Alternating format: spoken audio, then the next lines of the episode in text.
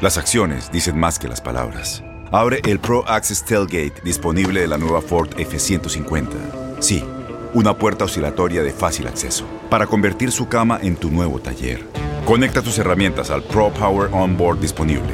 Ya sea que necesites soldar o cortar madera, con la F-150 puedes. Fuerza así de inteligente solo puede ser F-150. Construida con orgullo Ford. Pro Access Tailgate disponible en la primavera de 2024.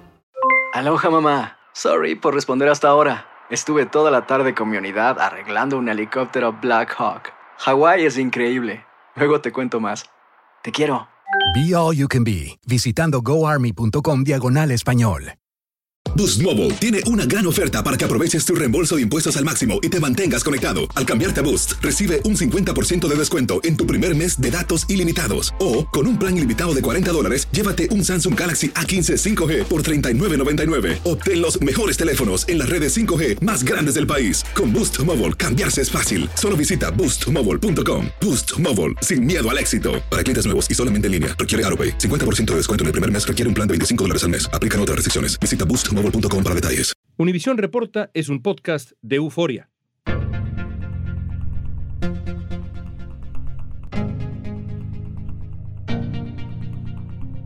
Las autoridades mexicanas han tratado de mantener las actividades del crimen organizado al margen de la Ciudad de México. Una camioneta volcó en calles de esta capital mexicana y se descubrió que trasladaba 1.200 kilos de droga. Pero estos grupos criminales se han expandido silenciosamente y cada vez tienen más presencia en la capital mexicana, especialmente una banda que nació en las entrañas del histórico barrio de Tepito. Tepito, conocido popularmente como el barrio Bravo de la Ciudad de México, es una zona donde la policía piensa dos veces antes de entrar. Es una de las principales zonas de venta de mercancía robada, pirata e incluso de comercialización de droga.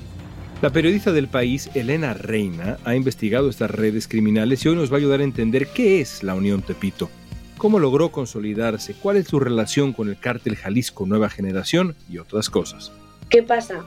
Que el cártel Jalisco ha intentado entrar de muchas formas en la Ciudad de México. Y eso es lo que ha hecho que se empiece a hablar más de la Unión de Tepito. No es que la Unión de Tepito haya surgido ahora. Por supuesto que no. Hoy es miércoles 11 de enero. Soy León Krause y esto es Univision Reporta.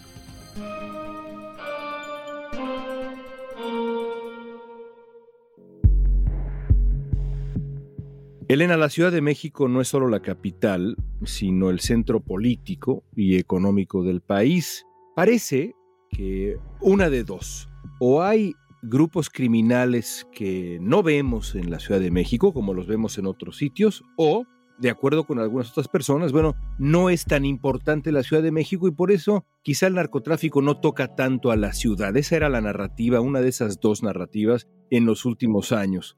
Yo quiero comenzar preguntándote qué papel juega la Ciudad de México en el tráfico de drogas en general en el país, o es más bien un centro de consumo. ¿Cómo describirías a la capital mexicana en función del problema enorme que es el narcotráfico? Bueno, la Ciudad de México ha sido un lugar fundamental para el narcotráfico desde pues, de los años 80, desde la época dorada del narcotráfico. Realmente decir que en la Ciudad de México no había narcotráfico era pues negar una evidencia muy grande cuando realmente el centro político y económico del país, la capital, ha sido también el centro neurálgico de estos cárteles para hacer negocios, era donde vivían o donde hacían negocios, donde también se reunían con el poder, donde podían mantener vínculos con otros empresarios, donde se llevaban a cabo, pues eso, negociaciones para lavado de dinero. O sea, la Ciudad de México ha sido un lugar fundamental para el tráfico de drogas. ¿Qué pasa? Se negaba a la presencia de los cárteles llamándolos bandas, ¿no? Porque hay dos tipos de, pues no sé, de incursión del narco o de presencia del narco en la Ciudad de México. Está la venta de droga a nivel local y lo que implica, ¿no? La violencia que puede desatar y los grandes movimientos de droga que evidentemente pues se hacen desde una parte con connivencia de las autoridades, con compadreo. La norma era pues ser discretos, ¿no? No hacer mucho ruido. Y quizá el equívoco, la idea de que en la Ciudad de México quizá no había eh, un problema de narcotráfico tan grande como en otras partes del país, se deba a que más bien se adhiere a esa segunda explicación que dabas, porque lo que sí es innegable es que en comparación con Tamaulipas, con lo que se ve en la frontera norte de México, en Guanajuato, en fin, en Michoacán. En la Ciudad de México no hemos vivido todavía la gran explosión de violencia que genera la disputa de la plaza y demás. ¿Cómo explicas, por ejemplo, eso? Que en la Ciudad de México la gran violencia, los grandes horrores no se hayan presentado. Siempre se ha dicho que la Ciudad de México era el oasis del país, era como el último lugar sagrado. Es el último reducto, ¿no? Donde se podía vivir, cuando no es del todo cierto, evidentemente, pero es que el problema del narcotráfico no es solo que haya presencia del narcotráfico. O sea, por ejemplo, en Guadalajara, en los años 90, era una ciudad increíble, ¿no? Para vivir y estaba llena de gente del narco y de familiares y de sinaloenses en su momento. O sea, el hecho de que haya presencia no necesariamente implica violencia. El punto es que la Ciudad de México yo creo que siempre tuvo mucho cuidado, especialmente porque ahí está la sede de la presidencia del gobierno, de que hasta ahí llegara el problema, ¿no? Porque eso sí parece que es su jurisdicción cuando realmente lo debería ser todo el país, ¿no?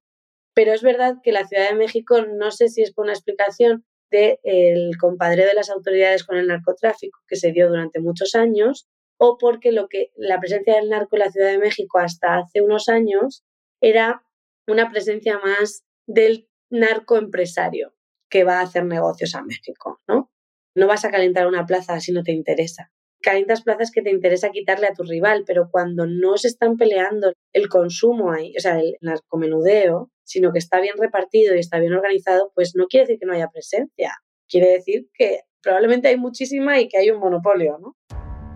La reciente filtración de documentos de la Secretaría de la Defensa de México dejó al descubierto la presencia de tres grupos criminales en la capital.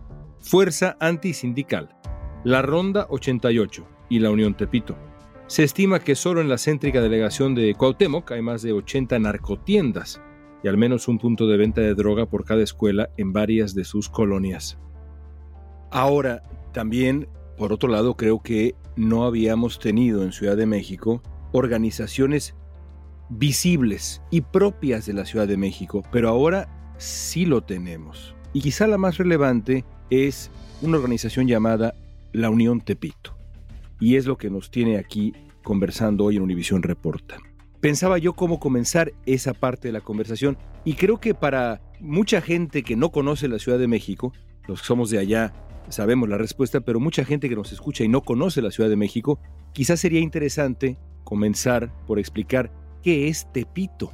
Sí, de hecho es muy importante explicar qué es Tepito para explicar qué es la Unión Tepito, es fundamental. No sucede con otras organizaciones. Tepito es pues le llaman el barrio Bravo de la Ciudad de México. Y básicamente es un entramado de calles pequeñitas, vecindades, callejones. es un barrio comercial, un barrio que históricamente se ha dedicado al comercio, al mercado local y que además la gente que vive ahí está muy orgullosa de ser de ahí. Probablemente sea de los pocos lugares donde la gente es de ahí desde hace muchos años. Porque en México ha sucedido esto de pues nuevos barrios o barriadas las que ha llegado gente de fuera y no hay como ese sentido de pertenencia.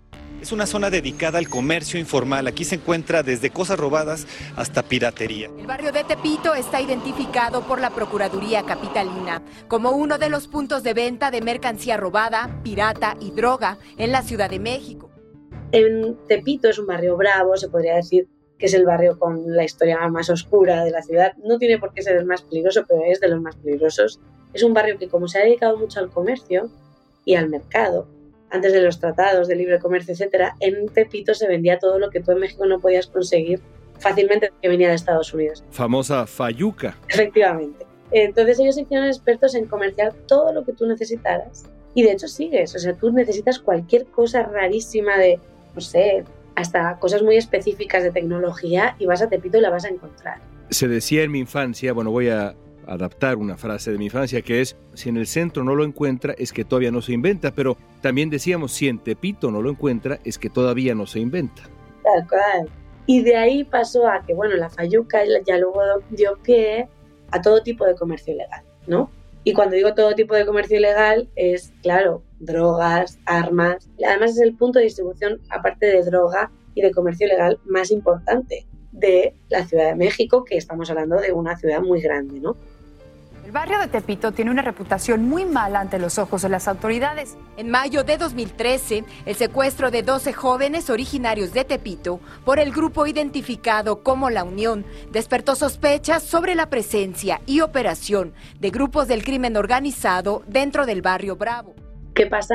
Que muchos, muchos, y es cierto, y espero que nadie de Tepito que escuche se enoje porque yo tengo muchos amigos de ahí y estoy muy contenta de que sean mis amigos, pero realmente mucha gente de ahí se ha dedicado siempre al tráfico de drogas. ¿Por qué? Pues bueno, porque ha sido el punto fácil donde tú sabías que ibas a encontrar eso, incluso son almacenes, no es que sean menudeo chiquito, ¿no? O sea, estamos hablando de grandes cantidades, también de armas, por supuesto, te digo que puedes conseguir cualquier cosa, pues armas y drogas también. Entonces, pues ahí nace la Unión de Tepito, o sea, se crea en eso, es un cártel familiar casi casi. Es un conjunto de gente, de comerciantes que ven también pues el beneficio de vender no solo fayuca, no solo electrodomésticos, sino pues también droga. Al regreso vamos a ver cuáles son los orígenes de la Unión Tepito y cuál es su relación con el peligroso cártel Jalisco Nueva Generación. Tienes mucho en tus manos pero con solo mover un dedo puedes dar marcha atrás con Pro Trailer Backup Assist disponible. Presentamos la nueva Ford F150 2024. Ya sea que estés trabajando al máximo o divirtiéndote al máximo, esta camioneta te respalda porque está hecha para ser una parte indispensable de tu equipo. Fuerza así de inteligente solo puede ser F150. Construida con orgullo Ford. Fuerza Ford. Aloha mamá. Sorry por responder hasta ahora. Estuve toda la tarde con mi unidad arreglando un helicóptero Black Hawk. Hawái es increíble. Luego te cuento más. Te quiero. Be All You Can Be, visitando goarmy.com diagonal español. Boost Mobile tiene una gran oferta para que aproveches tu reembolso de impuestos al máximo y te mantengas conectado. Al cambiarte a Boost, recibe un 50% de descuento en tu primer mes de datos ilimitados. O, con un plan ilimitado de 40 dólares, llévate un Samsung Galaxy A15 5G por $39.99. Obtén los mejores teléfonos en las redes 5G más grandes del país. Con Boost Mobile, cambiarse es fácil. Solo visita boostmobile.com. Boost Mobile, sin miedo al éxito. Para clientes nuevos y solamente en línea, requiere AroPay. 50% de descuento en el primer mes requiere un plan de 25 dólares al mes. Aplican otras restricciones. Visita Boost Mobile detalles. Estamos platicando con la periodista Elena Reina sobre la Unión Tepito. La Unión Tepito se ha consolidado como uno de los grupos criminales más fuertes de México por su capacidad económica y también por su armamento. Según la investigación de El País, cuentan con unos 300 sicarios en varias alcaldías de la ciudad. ¿Y cómo empieza este grupo? Decías ya un poco que importa evidentemente de dónde viene y demás, y este sentido de comunidad, pero ¿cómo empieza la Unión de Tepito? Bueno, tengo entendido que es muy difícil rebuscar. Yo he hablado con gente que ha investigado mucho sobre el origen del cártel. Es complicado porque no es un cártel al uso, o sea, no es un cártel como nos estamos imaginando así de Pablo Escobar, ¿no? De Chapo Guzmán o Miguel Ángel Félix Gallardo, ¿no? Ellos probablemente no solo comerciaban con droga, para empezar, y después que han ido cambiando. Algunos estaban afiliados, por así decirlo, al cártel y luego no. Entonces sus cabecillas han variado mucho y nunca han tenido una estructura tan jerárquica como el resto. Y es que, claro, el cártel está en la Ciudad de México. Entonces, en cuanto empiezan a hacer ruido, en cuanto empiezan a molestar a la autoridad, pues la autoridad los persigue. No es que en la Ciudad de México no haya impunidad, que sí la hay, pero el cártel parte con una negociación y una connivencia con la autoridad y pues no se valen ciertas cosas, entonces por eso la autoridad los persigue, no es que dejen de actuar ni de operar, pero el cártel no ha tenido un cabecilla claro, no podemos decir es el cártel del el Mayo Zambada o de uno así, ¿no? La Unión Tepito ha diversificado sus actividades. Además del microtráfico de drogas, se valen del tráfico humano, la extorsión, todo esto como fuentes de financiamiento. De acuerdo con Inside Crime, este grupo logró superar a sus rivales locales al ampliar sus operaciones de extorsión a sectores más adinerados de la ciudad. ¿Por qué ha ganado relevancia, tristemente, en los últimos tiempos el eh, cártel de la Unión de Tepito o la organización, digamos, de la Unión de Tepito? ¿Es porque ha tejido alianzas con eh, ahí sí cárteles de mayor relevancia? Como el cártel de Sinaloa, el cártel Jalisco Nueva Generación. Es decir, ¿por qué ha incrementado su influencia y peligrosidad? Bueno, principalmente porque ha tenido rivales, ¿no? Cuando no tenía rivales, nadie hablaba del cártel de la Unión de Tepito, se hablaban de los de Tepito y nadie sabía muy bien a qué se dedicaba. A la Unión de Tepito le salen rivales como la Fuerza Antiunión, como, bueno, varios grupos que en su momento hacen cierto ruido, se pelean ciertas zonas pues, de fiesta, sobre todo de la Ciudad de México, la Cuauhtémoc, y corredores como el de la Roma Condesa, etcétera, y otras zonas del sur de la ciudad. Pero, sobre todo, aquí es muy importante hablar del factor del cártel Jalisco Nueva Generación, porque el cártel Jalisco Nueva Generación, que es un cártel pues, con aspiración nacional, de hecho tiene presencia en todo el país, su fórmula para entrar en los territorios ha sido una fórmula que, bueno, ha copiado a otros también, a los Zetas también lo hacían, además de que son poco negociadores, entran de una forma que se meten con el rival del más fuerte, le dan dinero, le dan armas, lo empoderan y le ayudan a derrocar al más fuerte y entonces ellos se quedan con la plaza. Esa ha sido la estrategia. ¿Qué pasa? Que el cártel Jalisco ha intentado entrar de muchas formas en la Ciudad de México. Y eso es lo que ha hecho que se empiece a hablar más de la Unión de Tepito. No es que la Unión de Tepito haya surgido ahora, por supuesto que no. Pero entonces, ¿están aliados? ¿El cártel Jalisco está aliado con la Unión de Tepito o más bien está apoyando a sus rivales y de ahí las batallas y la violencia que se ha visto y la relevancia de este tema? Las fuentes no son 100% fiables, ¿no? Porque además se suelen pasar que lo que un día es una cosa, al día siguiente es la otra, pero el cártel Jalisco está financiando los grupos rivales de la Unión de Tepito, sobre todo en las zonas donde le interesa tener influencia.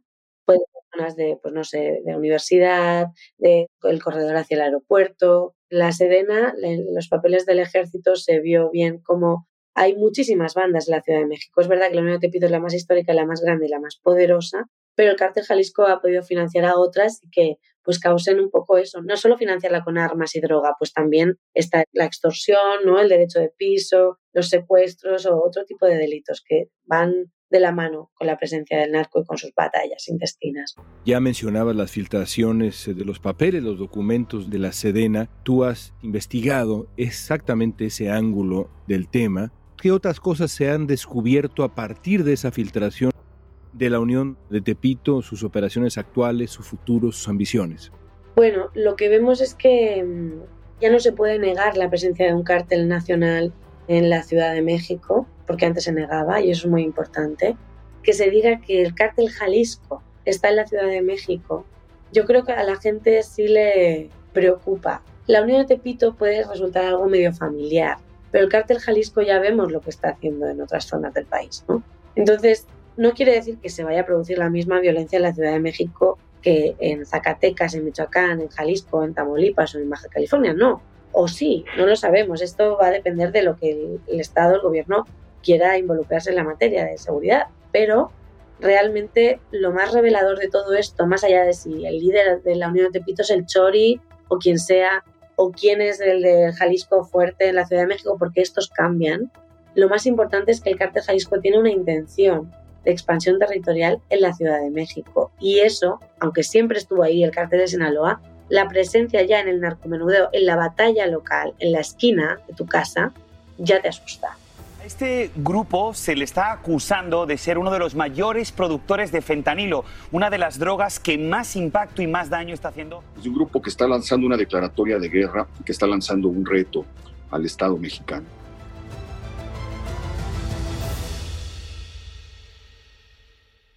En eh, investigaciones recientes, se descubrió, por ejemplo, que otras organizaciones de Quintana Roo, por poner un ejemplo específico, han contratado asesinos que pertenecen a la Unión de Tepito en la Ciudad de México para que vayan a Quintana Roo y hagan pues el trabajo sucio, por llamarle de alguna manera, y acaben con quien hay que acabar en términos de la jerga delincuencial. ¿Se dedican también a eso, a exportar asesinos, como señalaba Héctor de Mauleón en eh, un texto que revelaba esto? ¿Tiene planes de expansión la Unión de Tepito más allá de defender su coto?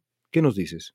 Bueno, de hecho, es, sí, quizás es importante decirlo que parece que estamos hablando de una banda menor. La Unión de Tepito no tiene la aspiración de exportación, o no lo sabemos al menos. O sea, no se puede comparar con el de tráfico, de narcotráfico internacional que tiene el de Sinaloa o de Jalisco. Pero después de estas dos, la Unión de Tepito es una de las más fuertes a nivel nacional por la cantidad de lugares clave que controla. La Ciudad de México es muy importante, por supuesto, en el Estado de México tiene muchísima presencia a través de alianzas también con la familia michoacana, con lo que quedó, también en Michoacán, también algo de Guanajuato, o sea, todo lo que tenga que ver con el centro del país, la Unión de Tepito tiene presencia. Realmente, bueno, este tema de los sicarios no sé si signifique que tienen expansión hacia Quintana Roo, no tengo ni idea. Yo creo que es algo muy habitual. Hemos visto, en cualquier caso, cómo gente de Sinaloa se ha desplazado a Tijuana a matar a gente también, o cómo gente de Guadalajara ha llegado a la Ciudad de México y luego los han detenido en Jalisco porque también habían llegado a matar a gente. Entonces, creo que es una práctica más o menos habitual, pero es verdad que la Unión de Tepito no es que solo se quede en el barrio de Tepito, ni muchísimo menos. Es una organización muy poderosa. En el informe de resultados más reciente, el secretario de Seguridad Ciudadana de la Ciudad de México, Omar García Harfuch, mostró que en 2022 hubo una reducción importante de delitos violentos. Según el documento que presentaron, en los primeros meses de 2022 toda la incidencia directiva bajó 55% en la ciudad. Del mayor aseguramiento de cocaína en la Ciudad de México, lo que representa un fuerte golpe a la estructura financiera de las estructuras criminales. Un incremento en el número de comisos no es habitualmente tomado como un buen indicador porque muchas veces se interpreta como lo segundo, si estamos decomisando más porque está pasando más. Te preguntaría para acercarnos al final de nuestra conversación lo siguiente. ¿Qué hacen las autoridades de la Ciudad de México o qué han hecho para tratar de contrarrestar el poder creciente de la Unión de Tepito? Y no solamente eso, sino también esta tensión que aumenta por el desarrollo de bandas rivales, el ingreso muy decidido de organizaciones de mayor tamaño, como ya nos has descrito. ¿Qué están haciendo las autoridades de la Ciudad de México? Bueno, pues justo las autoridades de la Ciudad de México han hecho cosas que no se han hecho a nivel federal. No por esto quiere decir que estén bien. Desde que entró Omar García Harfuch y su equipo, que venían de la Agencia de Investigación Criminal y de hacer las cosas de una forma muy distinta a lo que la está haciendo el gobierno federal, se dedicaron a buscar a cabecillas, que es básicamente lo que hacía el gobierno anterior a López Obrador, o sea, buscar a cabecillas de los cárteles para capturarlos. Yo creo que Claudia Sheinbaum les impuso una orden muy clara de necesito que me bajéis esto ya. Entonces, por experiencia se sabe que esa estrategia no siempre ha resultado bien en otras partes del país, ¿no? O sea, capturar cabecillas y perseguir a los líderes de bandas y de cárteles no tiene por qué provocar una reducción de la violencia. Y es verdad que han hecho muchos decomisos de droga y han hecho muchas detenciones, la mayoría han tenido que soltarlos porque como siempre se detiene y se investiga fatal. Entonces es casi casi más una propaganda de estamos haciendo esto que lo que luego vemos que haya resultados, ¿no? Ellos dicen que se ha reducido la violencia, hay que ver porque hay muchos tipos de violencia. La violencia no es solo el asesinato y mucho menos en un país donde desaparecer gente también es medio habitual. Entonces, no solo cuenta los muertos que te encuentras y los que caen en tu ciudad, el reportero Rodolfo Montes denunció entre lágrimas ante el presidente Andrés Manuel López Obrador ser víctima de amenazas de muerte por parte del cártel Jalisco Nueva Generación. Soy un periodista que hace su trabajo. Llevo 32 años como periodista y de estos los 17 años más recientes cubriendo temas de narcotráfico en todo el país. En las últimas dos décadas, 157 periodistas han sido asesinados en México. El año pasado fueron 15 los asesinatos la cifra más alta de los registros del Comité para la Protección de los Periodistas. Convirtiendo a ese país en uno de los más letales para ejercer la profesión. En 2022, el único país que registró más periodistas asesinados que México fue Ucrania, donde actualmente, claro, hay una guerra. Por último, Elena, uno de los riesgos grandes que enfrentan los periodistas en México es eh, las amenazas por el trabajo cotidiano, la cobertura de organizaciones precisamente como la Unión de Tepito. ¿Tú has recibido amenazas de algún grupo, de algún cártel por realizar investigaciones? Sí, sí. Creo que poca gente en México que se dedica al periodismo puede decir que no haya recibido algún tipo de amenaza. Lo que sí me gustaría decir, que es muy importante, es que la mayor parte de las amenazas no vienen del crimen organizado vienen del gobierno y vienen de gobiernos municipales y vienen de gobiernos estatales. Y yo las amenazas que realmente he sentido como fuertes han venido de gobiernos estatales. Entonces, obviamente tienen algo que ver con el crimen organizado, pero a mí no me ha llamado un líder de un cártel. Y de hecho, cuando él ha dado la orden, el mensajero ha sido pues un diputado. Y otra cosa muy importante que tengo que decir, a mí no me han amenazado ni he estado ni en la mitad de riesgo ni una décima parte que lo que viven los periodistas en este país, en México. Los periodistas locales, y por locales me refiero a locales, ¿no? A periodistas de provincias, periodistas en estados lejos de la Ciudad de México, a los que además sistemáticamente se les manda un mensaje de que están solos desde la tarima presidencial. Se les manda un mensaje de que están solos porque se cuestiona la labor del periodista. Incluso se cuestiona hasta si de verdad lo mataron por eso o lo mataron por otra cosa. Es lamentable que no se investigue por defecto que lo mataron por eso y ya luego se ve, ¿no? Yo trabajo para un medio internacional, sí he investigado cosas, pero pues no sé, a lo mejor tengo la posibilidad de tomar un avión y salirme de Tapachula, por ejemplo, eso sucedió o salirme de otros sitios y irme a la Ciudad de México, ¿no? Pero te pueden encontrar, pero no te vas a desayunar al día siguiente con el tipo al que le publicaste una foto, ¿no? Y ese es el riesgo. Y sobre todo es que saben que están solos y que nadie los defiende y que desde arriba le están mandando un mensaje de, oigan, alcaldes, yo me meto con los periodistas, ustedes también pueden hacerlo. Y eso, ese es el peligro. A mí eso es lo que realmente me preocupa. Tan dramático. Elena, gracias. Gracias por estar con nosotros. Gracias por el trabajo extraordinario que has hecho en México y vuelve pronto a Univisión Reporta. Muchísimas gracias, León. Un placer. En diciembre circuló un video en redes sociales donde aparecían unos 30 hombres fuertemente armados que decían ser del cártel de la familia michoacana y aseguraban tener sicarios en Milpa Alta y otras eh, localidades de la Ciudad de México. Según la DEA, la familia michoacana ha empleado su alcance gracias a una alianza con el cártel Jalisco Nueva Generación. El gobierno local afirmó que hay una investigación en curso, pero el secretario de Seguridad Pública puso en duda que tantos pistoleros se encuentren en la zona, ya que dice no han aumentado los homicidios dolosos.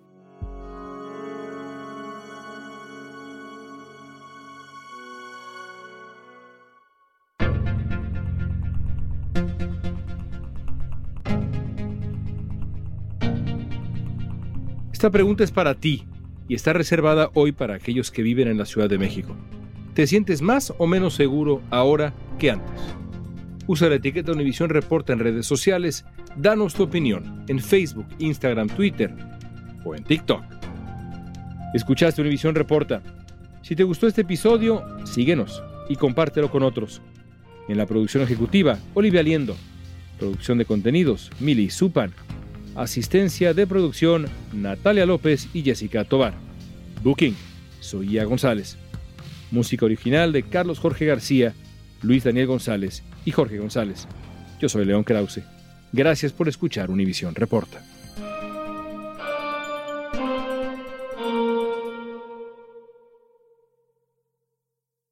Boost Mobile tiene una gran oferta para que aproveches tu reembolso de impuestos al máximo y te mantengas conectado. Al cambiarte a Boost, recibe un 50% de descuento en tu primer mes de datos ilimitados. O, con un plan ilimitado de 40 dólares, llévate un Samsung Galaxy A15 5G por $39.99. Obtén los mejores teléfonos en las redes 5G más grandes del país. Con Boost Mobile, cambiarse es fácil. Solo visita boostmobile.com. Boost Mobile, sin miedo al éxito. Para clientes nuevos y solamente en línea, requiere AroPay. 50% de descuento en el primer mes requiere un plan de 25 dólares al mes. Aplican otras restricciones. Visita para detalles. Este abril te invitamos a nuestra feria virtual Univisión Contigo rumbo a la universidad. Conéctate virtualmente con representantes de colegios y universidades en la costa este, desde Nueva York a Florida. Aprende sobre ayuda financiera, becas y otros recursos para continuar tu educación. Regístrate para asistir y para la oportunidad de ganar una tableta. Te esperamos en Univisión Contigo rumbo a la universidad del 3 al 9 de abril. Regístrate ya en univision.com diagonal universidad.